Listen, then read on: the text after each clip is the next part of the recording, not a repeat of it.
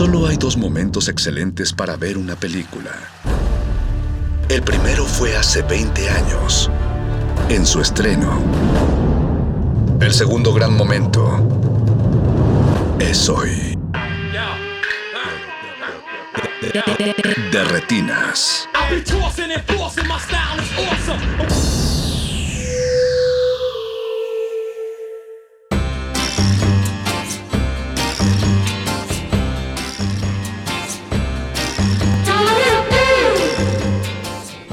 Bienvenidos a su cabina cinematográfica, esto es de Retinas, mi nombre es Rafael Paz y como todos los martes vamos a estar hablando de cine hasta las 10 de la noche. Está aquí a mi derecha Jorge Javier Negrete. Jorge, ¿cómo estás? ¿Qué tal, Rafa? Muy buenas noches aquí. Listo para una emisión más de, Retinas. Y espero que estés verdaderamente listo. Tenemos Oye, muchas siempre. actividades hoy Hoy, hoy tenemos la agenda bien apretada. llena. De primera semana de agosto. Se nota, Sí. ¿no? Se nota que regresó la gente de vacaciones. Bueno, al menos los niños y las actividades culturales. Y qué bueno porque la verdad es que tenemos bastantes opciones para todos en esta temporada vacacional. Antes de iniciar con eh, las acciones, está Alberto Benítez en la producción. Ustedes lo conocen como Betoques, pero bueno, ya cuando produce le decimos Alberto. Está don Agustín Mulia en los controles y Alba Martínez en continuidad. Jorge, hoy el menú es Semana de Cine Alemán, convocatoria del Festival de Cine de Los Cabos. Vamos a reponer la entrevista de la semana pasada de Oliveiro y la piscina. Y luego 20 años del crimen del Padre Amaro para que vayan buscando sus eh, rosarios. Oye, pues de todo, ¿eh? Comida alemana, comida en los cabos, un pescadito Como vivir en la Roma. y al final una hostia. ¿Cómo viene la Roma? Ah, disculpen ustedes, pero bueno, ese es el menú de esta noche. Como les decimos, es el vigésimo aniversario del crimen del Padre Amaro. Es el próximo martes, pero nos vamos a adelantar un poco porque hay muchas actividades este mes. Eh, vamos a estar escuchando el soundtrack de la película que los va a transportar a la primera, a la primera parte de los 2000 eh, en específico de la música regional. Si fue una época dolorosa, mejor apaguen la radio. señores. Sí. Pero bueno, si les gustaba Elefante, quédense con nosotros. Que no va a Híjole. aparecer Elefante. Aguas. Sí, sí, sí. Y me parece que, Betoques, ya tenemos en la línea a Pepe Ruilova. No, todavía no. Bueno, eh, dentro de las cosas que tenemos, como les decíamos, vamos a hablar de la convocatoria del Festival de Cine de Los Cabos. Si tienen películas mexicanas, paren oreja. Bueno, películas de producción nacional, disculpen, se me fue un poco ahí el asunto. El Olivero y la piscina todavía no se va a estrenar, pero si piensan viajar dentro de 15 días al Festival de Monterrey, está incluida en la programación de ese festival, al que creo que nunca hemos ido, Jorge. No, creo que alguna vez, eh, pero muy al principio, alguien nos... ah, No recuerdo quién de, de los conocidos fue, pero nos habló muy bien del cabrito. Del cabrito. Sí, Y del museo, ¿no? Ese entonces estaba Scorsese, creo. creo que sí. Ahora sí creo que ya tenemos a Pepe Ruilova, él es programador de la semana de cine alemán, es la vigésima primera. Pepe, buenas noches, ¿cómo estás? Hola, muy bien, ¿ustedes? Muy, muy bien, gracias por contestarnos la llamada. Y pues, Pepe, ahora sí que queremos iniciar rápido con el programa del- de la semana de cine alemán. Cuéntanos un poco de qué se va a tratar su inauguración. Claro que sí. Eh, primero que nada, gracias por la invitación. Les platico, estamos muy emocionados porque ya es una tradición de la Semana de Cine Alemán eh, arrancarla con una película clásica muda y invitar a alguien para que la que ponga música en vivo. El año pasado fue con Nortec y este año vamos a presentar la película Nosferatu, que justo cumple 100 años y mm, fue restaurada y la, la va a musicalizar el artista mexico-argentino Julián Lede, eh, que pues con toda su excentricidad y su toque único eh, está componiendo música original para ese día. Entonces estamos muy emocionados porque además ya se agotó la función, la respuesta del público ha sido increíble y, y, pues seguramente va a ser una función muy muy buena, muy emocionante. Para aquellos eh, radioescuchas que no sepan quién es Julián, es mejor conocido por su alter ego de Silverio. Ah, espero que ese día lleve ropa. ¿no? Esperemos. Si no, bueno, la gente seguro ya lo conoce, entonces no creo que se queje mucho. Sí, no, pasa problema, nada, lo no que haga, nada. lo que haga está bien. Oye, este Pepe, y platícanos un poco de el homenaje que van a tener este al escritor Bruno Traven, que tenemos entendido que este su obra ha sido llevada al cine tanto por el cine alemán como por el cine mexicano, pero cómo fue que llegaron a decidir este curar como este homenaje a Bruno Traven.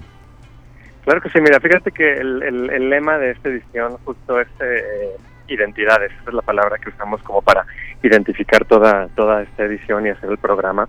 Y pensando justo en, en a quién homenajear o hacer alguna retrospectiva, eh, se nos ocurrió en este caso hacerlo de Vitraven porque justo él es un personaje enigmático que del que se sabe poco y lo que se sabe eh, no sabemos si es real o no. Eh, él tenía muchas identidades justo y iba por el mundo con muchos nombres.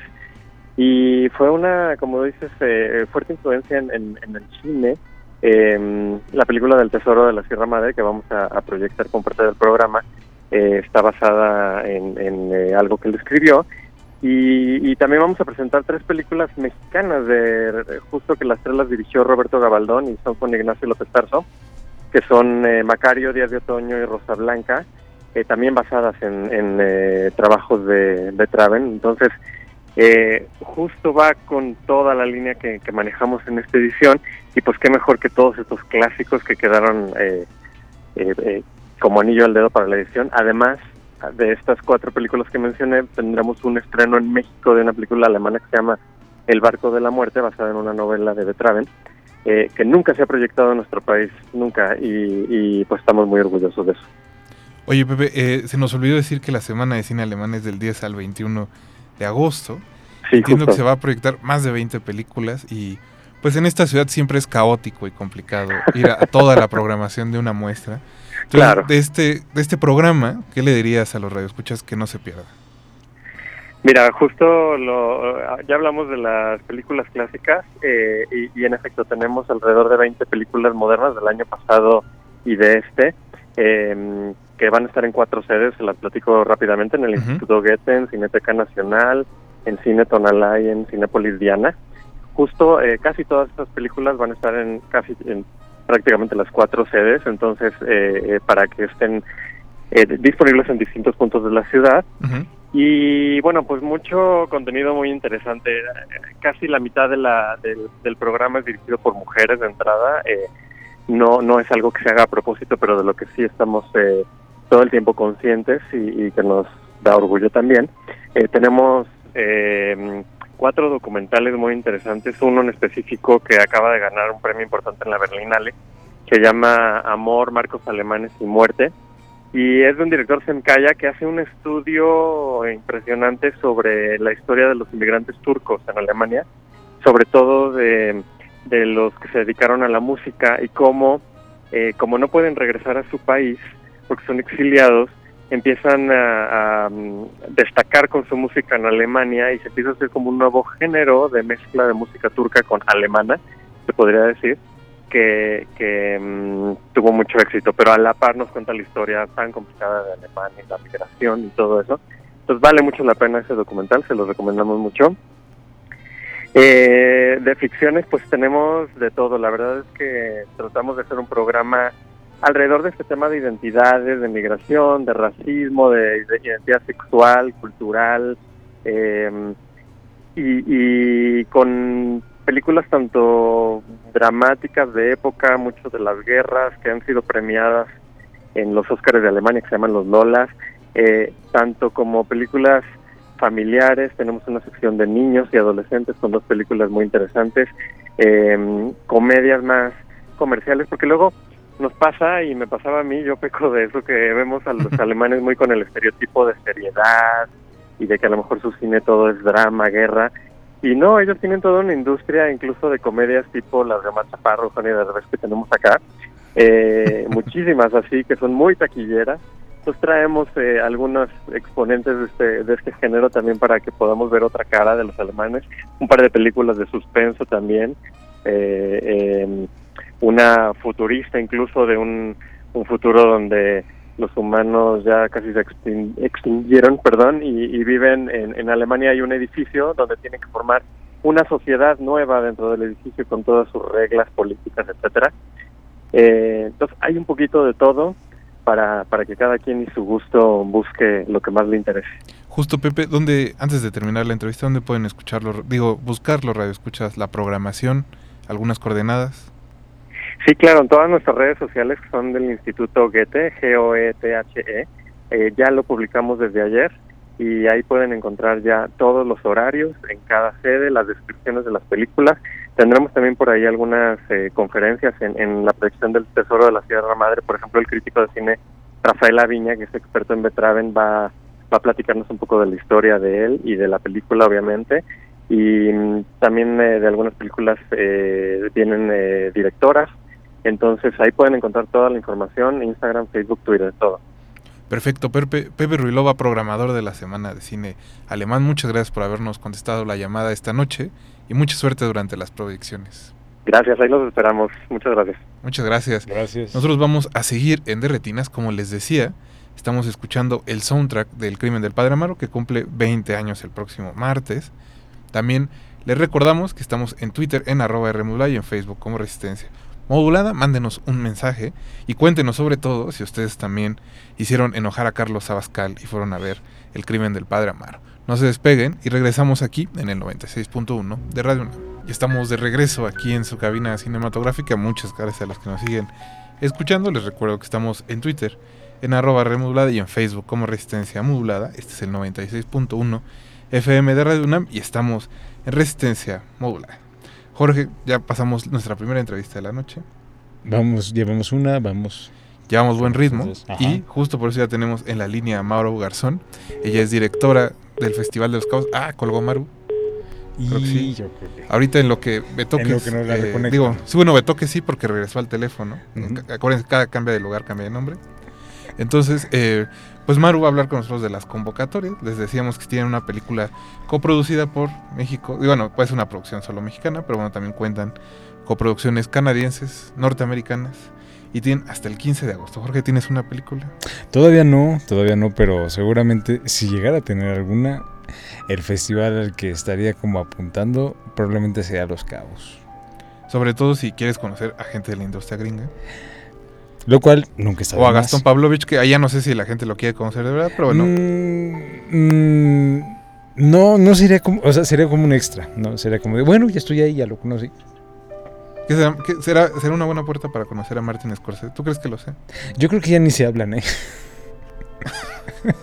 Esperemos que, que, Bueno, Martin no usa Twitter, entonces es algo bueno. Pero creo que ya está Maru en la línea. Mar, buenas noches. Hola, hola, ¿quién habla? ¿Rafa? Sí, hola Maru, ¿cómo estás? Está aquí también Rafa. Jorge Negrete conmigo. Hola Maru, Jorge, ¿cómo ¿qué estás? tal? Qué gusto Muy bien. saludarte.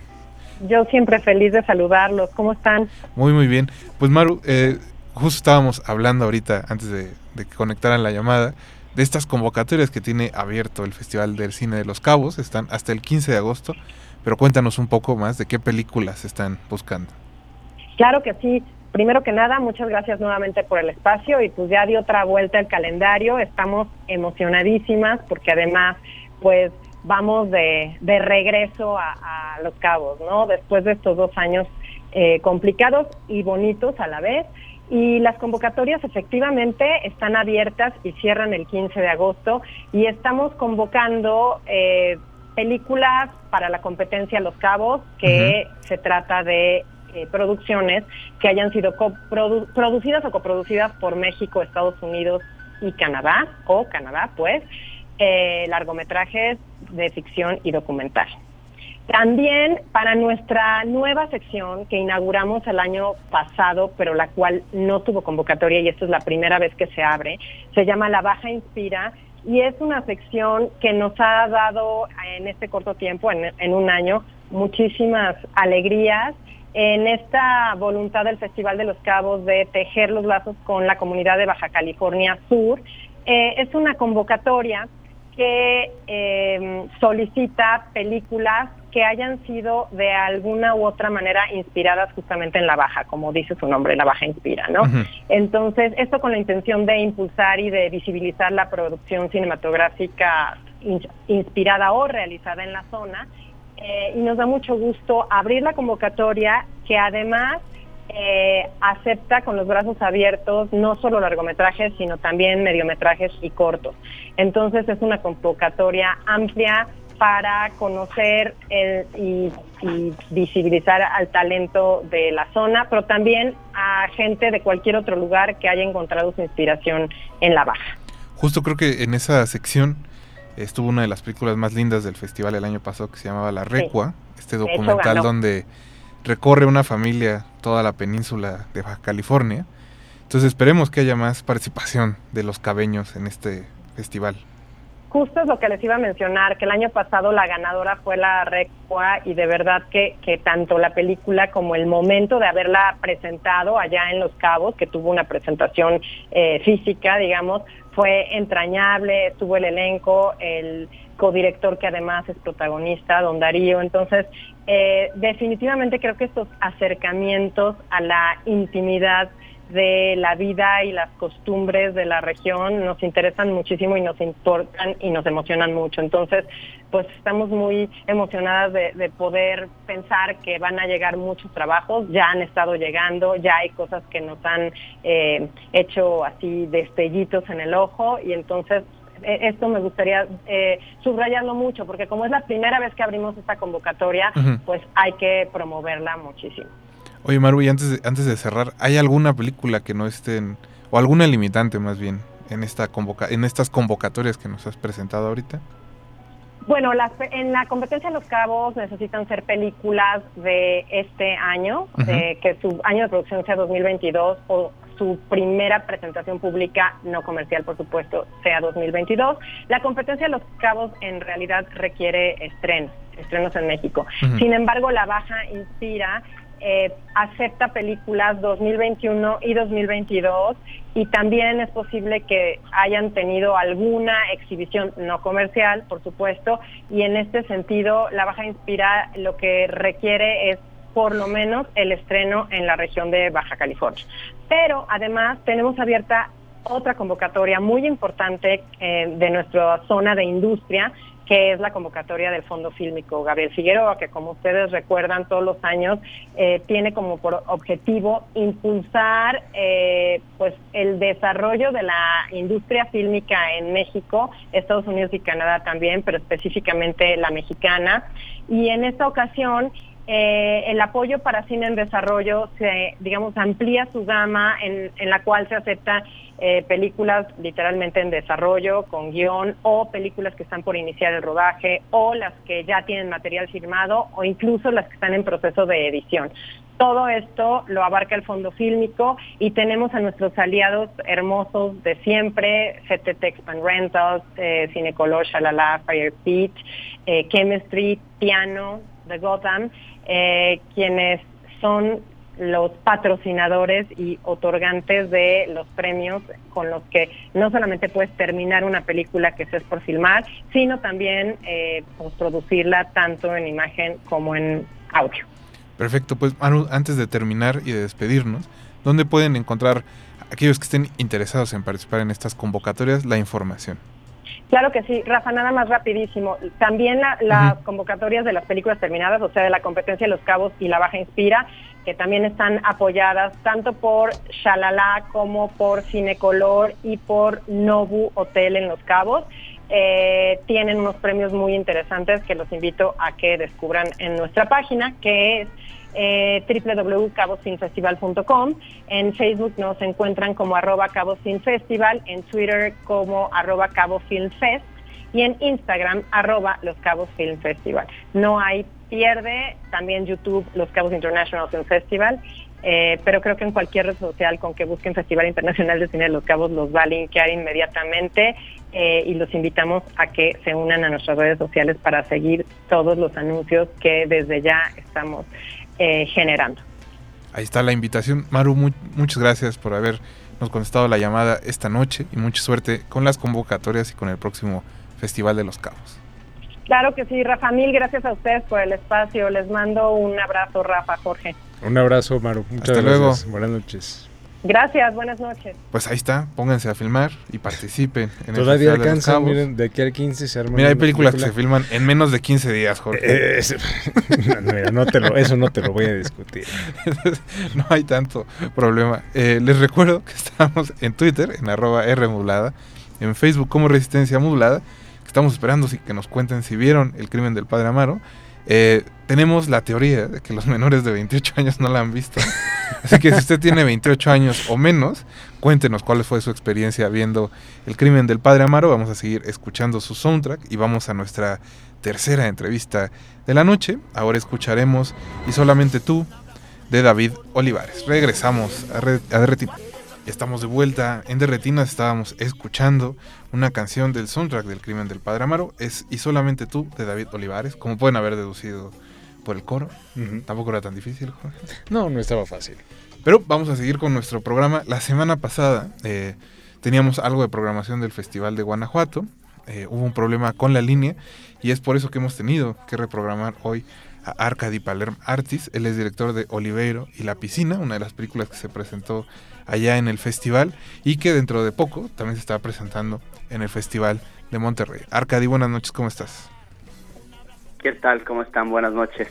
Muchas gracias por volvernos a contestar el teléfono después de los desperfectos técnicos de la semana pasada, donde realmente pudimos escucharte poco sobre la película. Terminamos hablando un poco, Jorge y yo, más bien, sobre lo que pensamos de ella, pero nos interesaba también escucharte a ti. Así que, Arcadi, eh, de lo poco que recuerdo haber escuchado fue que esta película nació de una experiencia propia.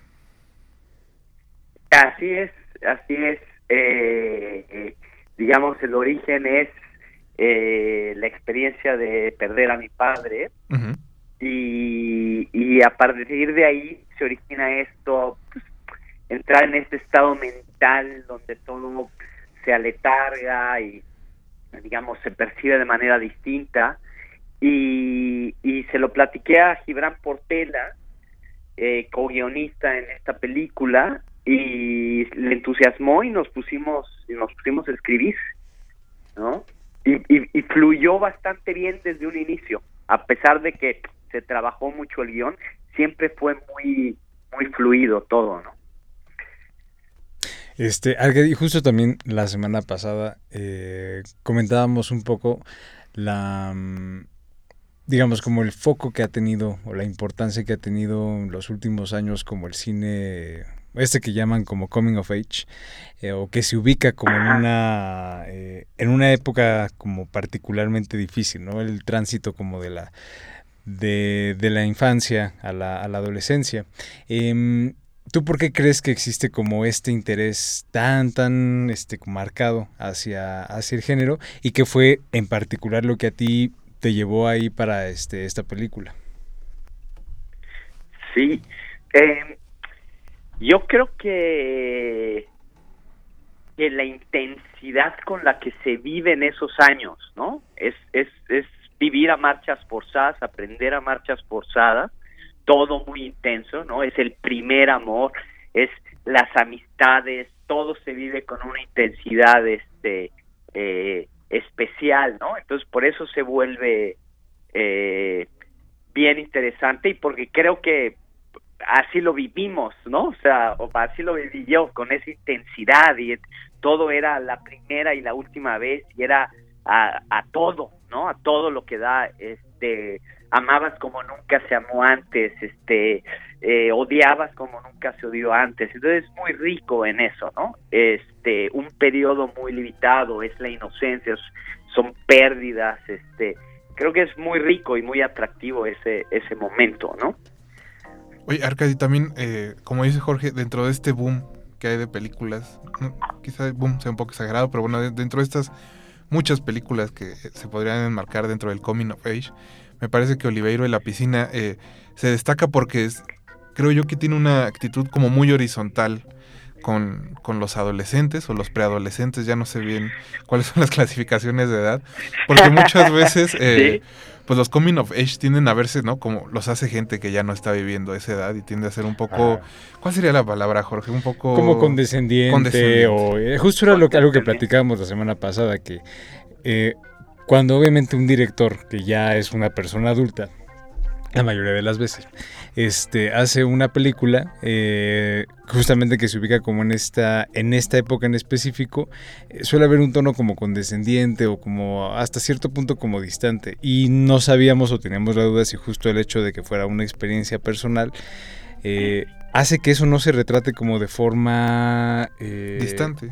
No, no, no, era distante, sino como como humorística o que se aligerara, pero que tampoco por otro lado era una película solemne o este o seria, justo porque trata un tema de duelo, sino que había como un equilibrio ahí este como muy muy bien logrado. Eh, pues gracias, lo tomo como un complemento, este, como un, un piropo. Este, sí, no, es verdad que tal vez este sucede eso de ser condescendientes. Eh, no sé si tenga que ver quizás con eso, aunque yo lo viví ya de adulto, se lo doy a un niño, este, bueno, un preadolescente. Eh, no no sabría decirte por qué logramos eso, por qué logramos que no que no se sintiera así. Yo creo que es tal vez este incluso la manera en que me relaciono yo con con los niños o demás, ¿no? Este voy a contar, por ejemplo, solo tengo un sobrino, ¿no? Y nunca he dejado que mi sobrino, lo adoro, es el único, pero nunca lo he dejado que me gane a nada. ¿no? O sea, lo que juguemos o lo que sea, nunca lo he dejado que me gane a nada. Que aprenda ¿no? quién manda. Pero entonces, no, claro, no, pues para mí es porque entonces no tiene valor la victoria, ¿no? O sea, igual estoy muy competitivo, siempre me ha gustado el, los deportes en equipo y demás, pero es eso, que tenga valor, que me gane por la buena. Entonces le va a costar unos años, pero un día va a tener valor cuando me gane. Entonces, creo que es eso, no lo veo a él con condescendencia, es no, y, y, y de la misma manera Oliverio o la manera en que en que tratamos esta esta película, ¿no? Oye, Eh, creo. otro, sí. otro de las cosas que nos había gustado era el cast. Cuéntanos un poquito cómo se, re- se desarrolló el proceso. Eh, hay, un, hay un muchacho que está debutando. Hay una elección ahí interesante con. Jacobo Lieberman, que es más bien compositor. Mónica Huarte que Exacto. difícilmente la vemos en este registro y Con bueno, ese- Jorge de Zárate cabello. y Jorge Zárate que también wow. que también, ¿no? De, eh, de Jorge no quiero contar mucho, Sí, claro. porque sí, sí. me parece que es padre la sorpresa, este... Uno lo- no lo ve venir eh, al ver los créditos. Ex- e- exacto. Este, por ahí este alguien me decía que al ver los créditos estuvo buscando a Zárate este decía, bueno, pues en algún momento matarán a alguien y llegará ahí a ser el policía que viene a levantarlo y no se dio cuenta hasta los 20 minutos de decir, "Eh, ese es Zárate, no se dio cuenta, ¿no? Eh, lo veo como un cumplido para, para mi trabajo y el trabajo de Zárate, que yo creo que lo hizo, él lo hizo muy bien. El, el, el, el proceso, la verdad es que eh, fue muy natural, fue más de antojos, con la parte, voy a dividir adultos y, y, y, y preadolescentes, con los adultos fueron antojos, con gente que se me antojaba trabajar. Mónica Huarte había eh, estado en mi primer corto de ficción, Mantra, este, y, y lo pasamos muy bien. Y, y un poco era mi, creo que mi salvavidas, ¿no? Es alguien que sabía que, que no te va a poner nada difícil. Con Mónica todo va a ser trabajar para adelante, la mejor actitud, no te va a poner en, situaciones complicadas, ¿no? Va a trabajar y hacer lo mejor que ella entiende que, que debe hacer. Y entonces, eh, me pareció como ideal que fuera Mónica ahí. Eh, Zárate desde el guion, escribiéndolo fue así de, es Zárate. Y no, o sea, con todos esos no hubo casting. Fue así de eh, llamarlos, por suerte les interesó de inicio y aceptaron. Y, Jacobo Lieberman, lo mismo. Sé que había hecho cositas. Yo lo vi, por ejemplo, en, en una adaptación que hicieron del graduado eh, aquí en teatro en México. Entonces sabía que había actuado cositas, ¿no? Este, en general cosas vinculadas a la música, pero sabía que tenía ese gusanito y, y, con él era una sensación de yo lo ubico del DF, de somos más o menos de la misma generación y, y de grupos similares, ¿no? Íbamos a las mismas fiestas. Y entonces siempre, siempre me pareció que tenía él esta cualidad de buena persona. Y, y, y en este, bueno, hace dos personajes y sobre todo para el del tío me parecía indispensable esa cualidad, ¿no? De, de un tipo buena onda y a veces eso puede ser más difícil de actuar, ¿no? El, el solo una mirada de soy buena onda. Eso sí. Oye, Arcadi, eh, pues uno, primero, Sí. muchas gracias por habernos eh, repuesto la entrevista. Y dos, cuéntale un poco al público dónde se podrá ver pronto Oliveiro y la piscina. Bueno, ahora estamos en metidazos en el ciclo festivalero. Eh, va a estar en Monterrey el 19 y el 23 de agosto en la Cineteca de Nuevo León. Este, y, más o menos por esos días está también en Puerto Rico, eh, se va a Beijing, a China, va a estar en Breckenridge, Colorado, que es un festival, pues en un pueblo muy pequeñito, pero que tiene una tradición muy larga de más de 40 años, va a estar en Nueva York, en el Festival Latino de Nueva York. Entonces, todavía le queda vida de festivales y, y, espero que en este camino eh, se acabe de, cuadrar con, con algún distribuidor. Yo le veo, no sé ustedes ahí cuando la vieron y platicaron, pero yo le veo po- como cualidades para un público amplio. O sea, no creo que sea una película críptica para, ¿sabes? Que se quede ahí nada más en alguna en alguna plataforma en algún momento. Le, veo posibilidades para ir a cines y ojalá los distribuidores también se lo vean. Les platicaré cuando haya algo cerrado, pero nada más estamos en pláticas ahora. ¿No? Perfecto, pues sí, es, es cine para toda la familia en el mejor sentido de la palabra. Totalmente. Sí, ¿no? Yo, ¿Tienen esa sensación también ustedes? Sí, sí, sí. Sí, sí, lo que pasa es que se confunde Sí. el término como de cine para toda la familia como cine que a lo mejor es Sí. incapaz como de tratar ciertos temas de una manera como específica, pero creo que aquí como decíamos está manejado todo el tema con seriedad, pero no con solemnidad. Entonces creo que eso es importante. Arcadi, muchas gracias. sí, no per- Ah, dime, dime. nada, no perder el humor, ¿no? A pesar Exacto. de tratar de ser profundos, pero sin perder el humor, ¿no? Y nunca se pierde. Eso. Pues con, con ese bello mensaje Sí. nos vamos a despedir. Arcadi Palermo. Artis, muchas gracias por habernos contestado y mucha suerte con las próximas funciones de Oliveiro y la piscina. Muchísimas gracias a ustedes, un abrazo y hasta pronto. Hasta pronto. Vamos a seguir aquí en Derretinas. Regresando del corte, ahora sí vamos a platicar del 20 aniversario del crimen del Padre Amaro. La, en ese entonces, que era la tercera película de Carlos Carrera, la Creo que cuarta. era la tercera. La tercera. Y pues Jorge se va a poner, bueno, creo. Vienen los cantos gregorianos. Y vamos a recordar ese pelito que tenía Gael García a principios de los 2000 Y el mostachito. El mosta- ese, se cierto, cierto. Por ahí andaba. Sí, sí, sí. Vamos a seguir escuchando parte del soundtrack. Sigue Corrido del Padre Amaro, precisamente para abrir pieza de los Cardenales de Nuevo León. Hasta los santos cometen errores.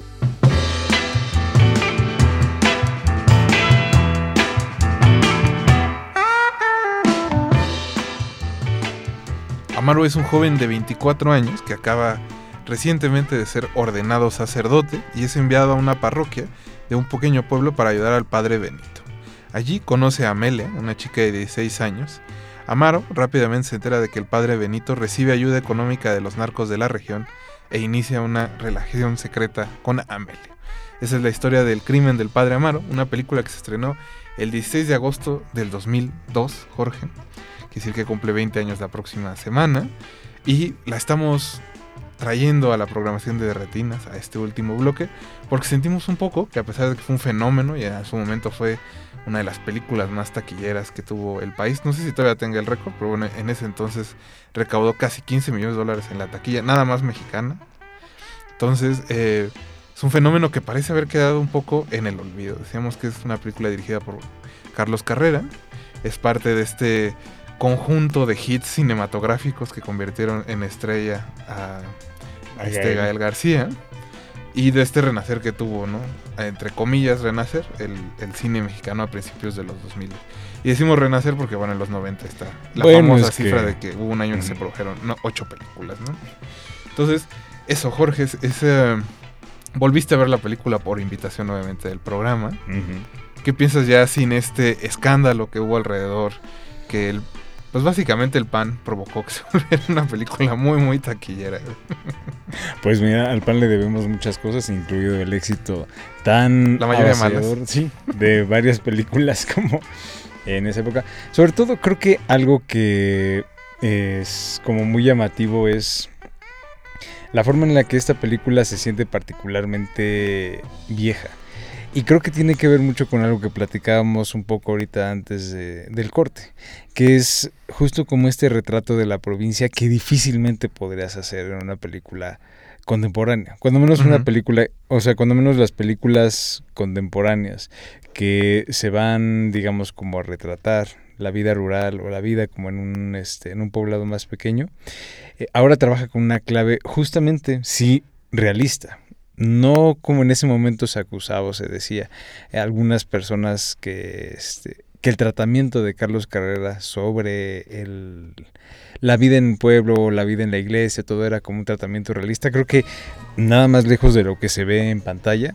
Porque fíjate, creo que hasta cierto punto me remitió en muchos momentos eh, a películas, por ejemplo, de la época del, de- del cine de oro mexicano.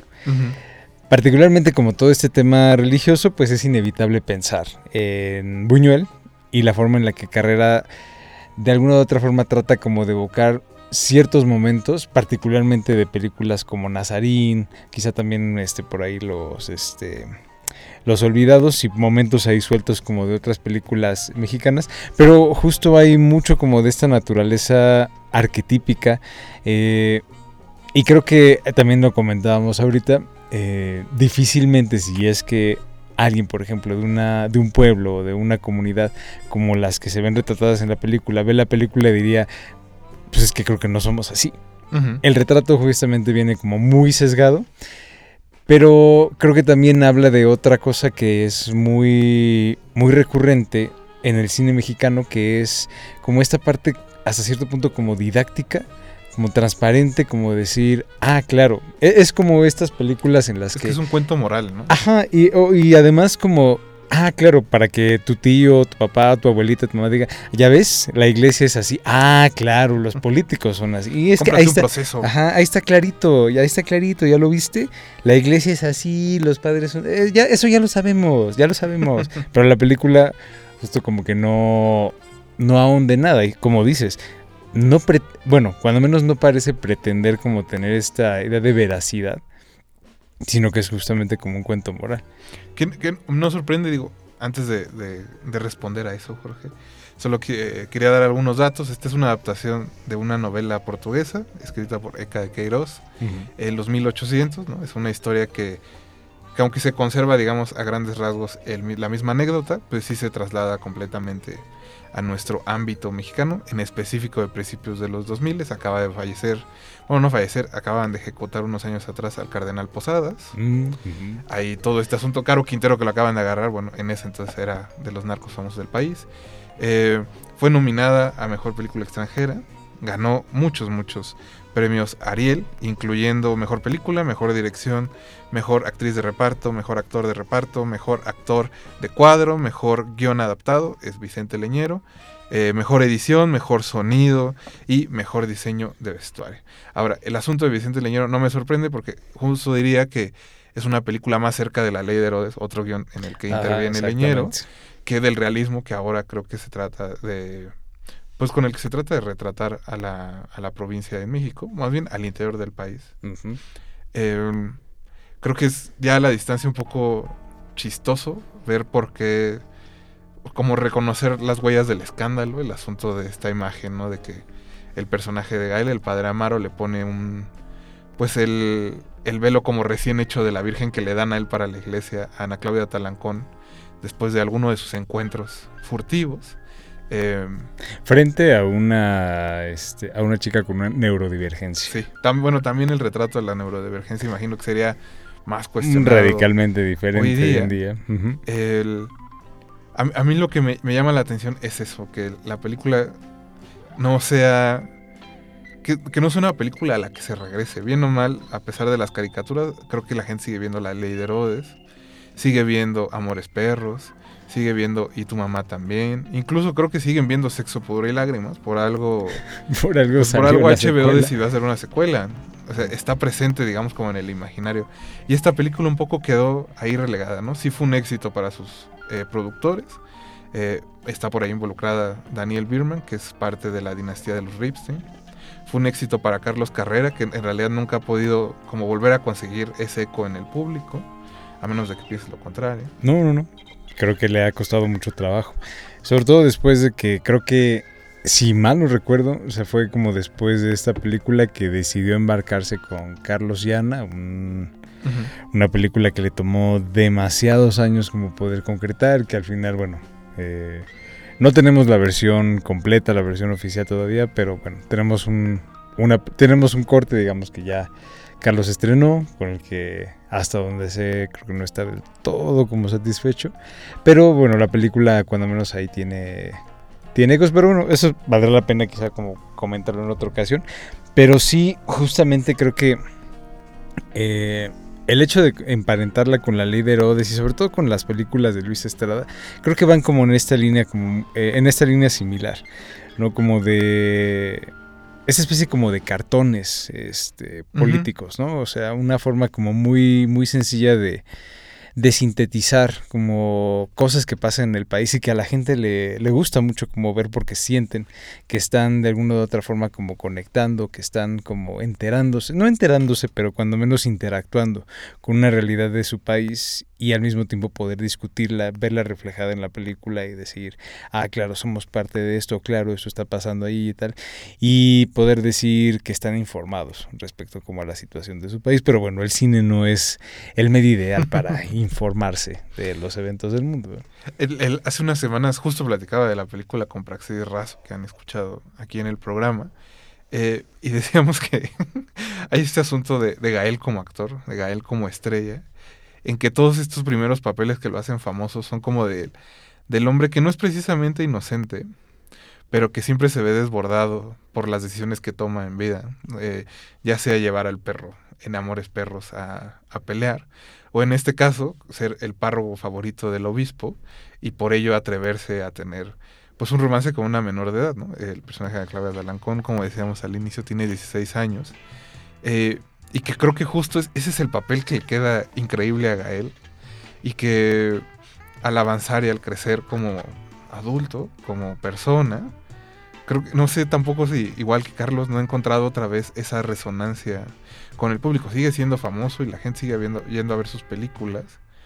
Pero, pero siento que ah, no podría decir, por ejemplo, en los últimos 10 años, un papel memorable de Gael.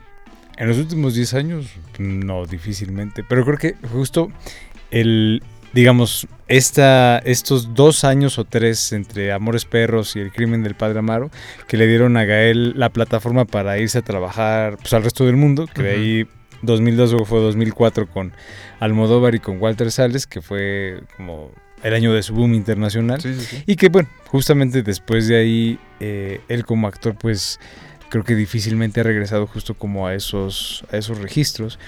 Y ahorita que lo comentas, sí hay como cierta ambigüedad que creo que es muy. Es muy evidente en el personaje. Y creo que dentro de todos los que están ahí este, actuando, Gael es el único que está haciendo como algo mucho más. Algo, creo que con más. con más complejidad o con mayor dimensión. Menos caricaturizado. No, y creo que creo que está totalmente desprovisto de una noción como de caricatura en su caracterización, la forma. Y de hecho creo que eso hace que el persona, el desentorno del personaje con su contexto sea como mucho más, tenga mucho más resonancia. Eso, porque creo que no, no quiero que se malentienda, no estamos diciendo que sea una mala película. No, no, no. Solo que, que un poco quedó olvidada por el público, que es algo que le pasa en realidad a muchas películas. La No, que, diferencia que hay películas que, tienen estos estos este, taquillazos que pues se disipan en la memoria colectiva. ¿no? Hay, hay otro asunto también, creo que a 20 años de distancia es interesante ver pues la inocencia con la que veíamos el narcotráfico en esos años, ¿no? Casi como romántico el personaje este del, ¿cómo le dicen? El tigre, ¿no? Este, ay, ahorita olvidé el... El, es este el narco interpretado por el hijo de López Tarso. Sí. Pero no, no recuerdo cómo se llama. Bueno, el, el- el narco de, de la película eh, se ve hasta como muy cotorrón, ¿no? Muy romántico. Creo que todavía hay series del narco que caen como en ese asunto del retrato cotorrón del narcotraficante que al final ayuda en el pueblo. Pero eso, la manera en que pues la guerra contra el narcotráfico ha hundido al país en violencia, eh, hace ver a este, este, a este pedazo del interior de la República imaginado bastante inocente. Y solo quiero reconocer que el señor Ernesto Gómez Cruz está haciendo un gran Norberto Rivera. Y si no entienden esa broma, bueno, quiere decir que nos estamos poniendo un poco viejos, Jorge. No, pues yo creo que ya bastante. Desde lo del Cardenal Posadas, bueno, seguramente mucha gente dijo, ¿quién? Bueno, eh, bueno, no sé, no he visto Narcos, pero me imagino que sale en la última temporada de Narcos, ¿no? Es como esos años ¿no? Del Señor de los Cielos. Seguramente alguna alusión hacen, pero justo como decías al principio del programa o en algún momento, si alguien de menos de 28 está escuchando, que lo dudo Cuéntenos. mucho, cuéntenos. No, pues cuéntenos si vieron la película. Y más importante de que si vieron la película es si la han vuelto a ver, porque creo que ese es todo el asunto. Obviamente mucha gente la vio porque generó una cantidad de dinero brutal. Por ahí Praxis me decía que la vio cuatro o cinco veces, lo cual Pobre. es un devoto del cine mexicano, se lo reconozco. Le mandamos un abrazo, un, un abrazo y un saludo. Un devoto, nada más así. Porque, bueno, eso, eso es apoyar, ponerse la camiseta. Exacto. Ponerse Eh, la sotana.